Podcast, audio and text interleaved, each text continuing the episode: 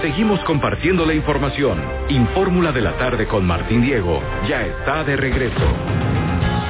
Este es el espacio de espiritualidad y reflexiones en tiempos de crisis con el padre Ramiro Jiménez por Infórmula de la tarde.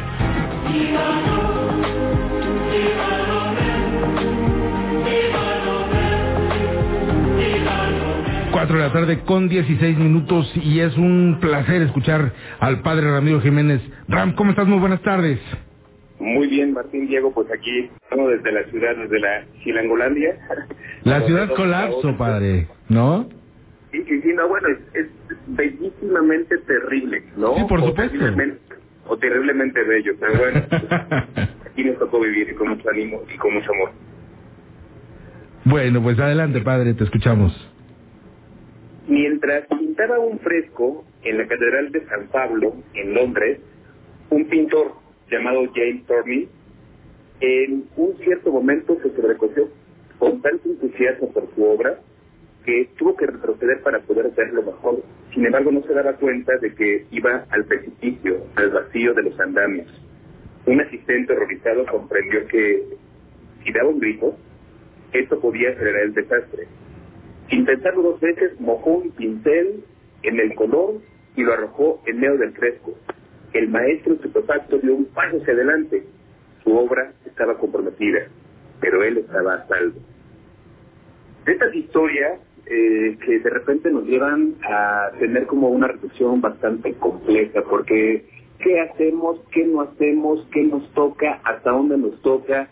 Y cuántas veces por querer rescatar una cosa parecería que nuestra buena intención no es suficiente y necesitamos como dar este paso hacia adelante sin arriesgar algo que es muy importante, que es la salud y la vida. Fíjate que pensando en esta situación me lleva de repente a la reflexión de aquello que Jesús el día de hoy en el Evangelio nos comenta. El texto del Evangelio dice que uno de los discípulos, Andrés, hermano de Simón Pedro, este, le dice, oye, aquí hay un muchacho que solamente tiene cinco panes de cebada y dos peces, pero ¿qué es esto para tanta gente? Y Jesús le dice al discípulo, díganle a la gente que se siente. Hay tres palabras, Martín, que a mí me ayudan mucho en la vida, y la primera palabra es comídete. La segunda palabra es piensa, y la tercera palabra es resuelve.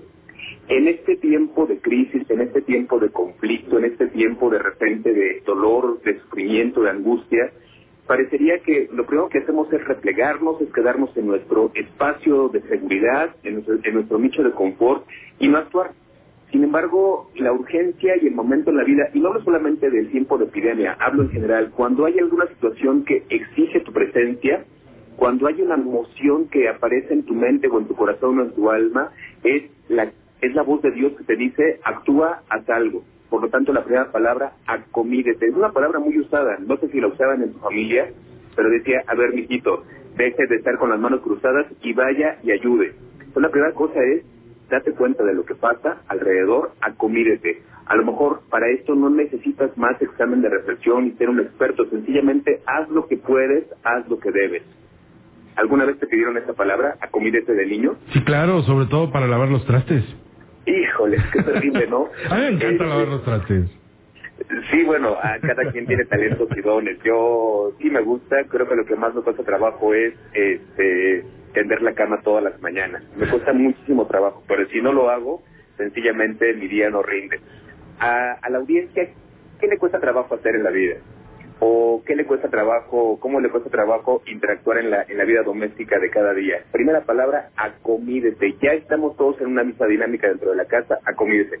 Ahora, si el acomedirse parte de una primera reacción, la segunda parte es, a ver, ya resolvimos de inmediato, ahora piensa, ¿qué está pasando alrededor? ¿Qué te toca hacer así? ¿Cómo lo podrías hacer? El acto de pensamiento nos coloca un paso adelante, porque la reflexión modifica la conducta, sencillamente. Si hay una reflexión profunda, la conducta tiene que ser afectada y por lo tanto puede modificarse. Entonces, acomídete, piensa, y la tercera parte, ejecuta, resuelve. O sea, ya lo pensaste, ya lo hiciste, ahora vamos a actuar de una manera organizada, de una manera unida, de una manera inteligente, resuelve. ¿Cuántas ocasiones sencillamente parece que el asistencialismo nos lleva a que las cosas se prolonguen y a no generar cultura y compromiso. Bueno, Martín, no no es una no es una línea tan complicada porque creo que hacer algo y más en el tiempo de epidemia. Acomídete, piensa y resuelve. Pues eh, sin duda alguna es muy importante. Fíjate que en cosas tan ordinarias que o, o podemos hacer acciones eh, extraordinarias que, o que parecieran extraordinarias pero son tan ordinarias. Por ejemplo, yo no he visto una sola mamá eh, eh, eh, que eh, pueda decir yo me quedo en casa y no voy a trabajar y ahí se ven y a ver qué hacen. Al contrario, parece ser que están trabajando o el doble o el triple o a veces más.